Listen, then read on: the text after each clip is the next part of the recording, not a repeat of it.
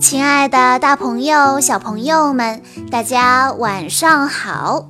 欢迎收听今天的晚安故事盒子，我是你们的好朋友小鹿姐姐。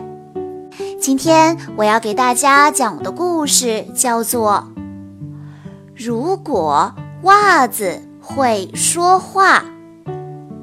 小朋友们，你们是不是也是这样的呢？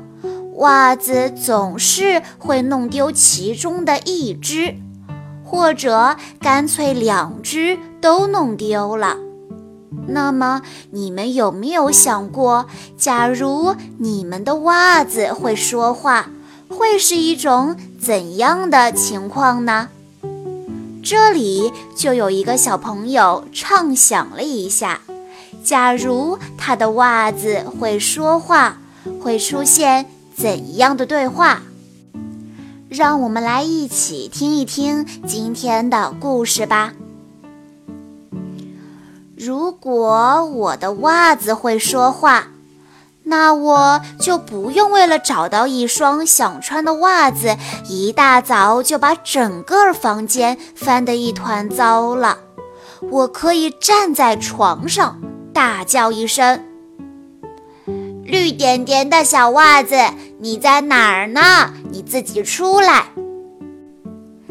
然后我听到衣柜里传来一阵微弱的声音：“绿点点在这儿呢。”我打开衣柜，一下子就发现了它。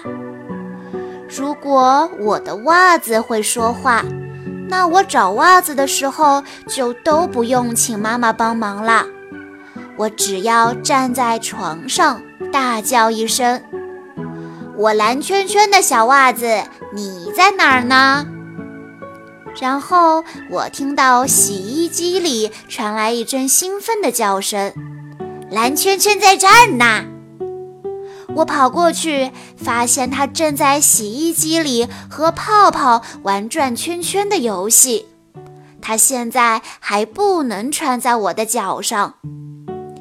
如果我的袜子会说话，那我就可以在这个时候大叫一声：“我黑道道的小袜子，你在哪儿呢？”然后阳台上传来一阵嘻嘻哈哈的笑声：“黑道道在这儿呢！”我跑过去，看到黑道道正在衣架上晒着日光浴。我穿上它，满意的笑了。可是我的袜子都还太小，它们还没有学会说话。所以今天，为了要找到我最最喜欢的白花花小袜子，我翻遍了屋里的每个角落，包括枕头后面和床单下面。可还是没有找到它。我一改往日小男子汉的作风，坐在地板上哭起了鼻子。妈妈把我抱在怀里，一下子就把我带到了白花花的藏身之处。哦，我又可以和白花花一起在屋子里玩飞飞飞的游戏喽。可是真奇怪。我的袜子明明不会说话，妈妈怎么就能够很快地找到它呢？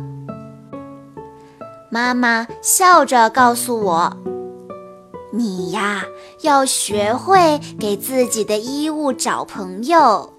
你看，袜子和袜子是朋友，它们待在一起才会开心。”手套和手套是朋友，他们也要待在一起才会开心。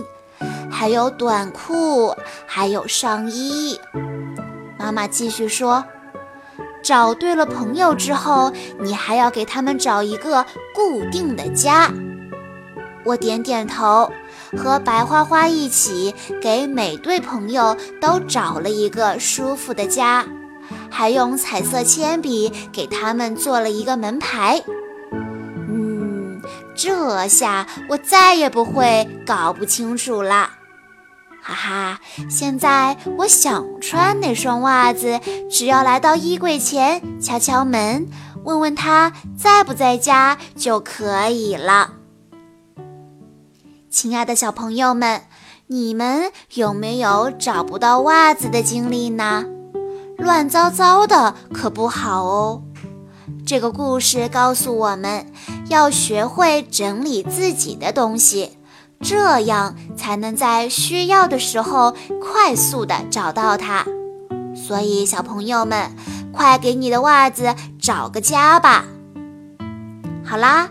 今天的故事到这里就结束了，感谢大家的收听。更多好听的故事，欢迎大家关注微信公众账号“晚安故事盒子”。我们下一期再见喽！